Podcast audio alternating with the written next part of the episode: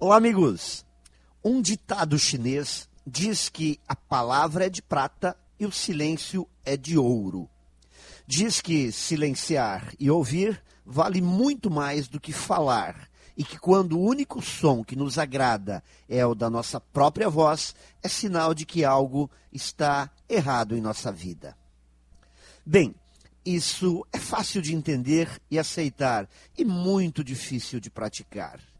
Em nome das nossas certezas e da nossa razão, falamos demais e esquecemos do valor do silêncio, do ouvir.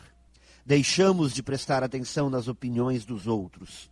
Ouvir com reflexão e calma é fundamental para que possamos acertar mais.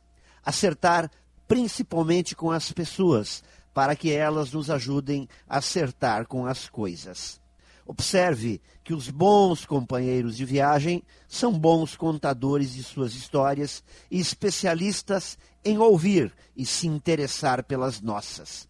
Destes nós gostamos. Sempre é um prazer viajar ao seu lado. Então, para que nos tornemos bons companheiros de viagem, precisamos ouvir e nos interessar pelos outros.